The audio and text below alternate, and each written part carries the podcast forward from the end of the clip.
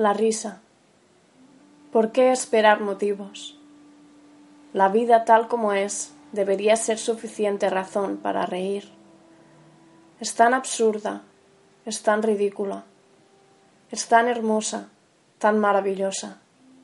Es todo tipo de cosas al mismo tiempo. Es una gran broma cósmica.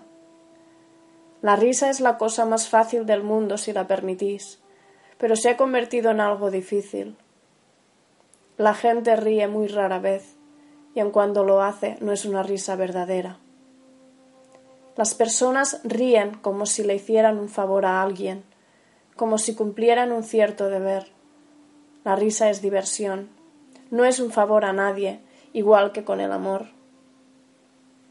También el amor es diversión, la risa es diversión, la vida es diversión, pero de algún modo en la mente ha calado hondo que estáis cumpliendo con un deber.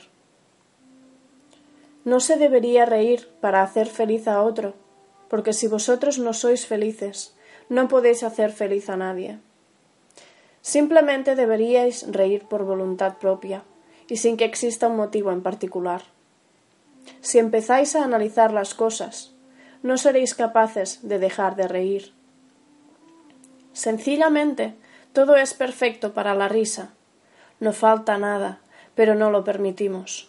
Somos muy mezquinos con la risa, con el amor, con la vida.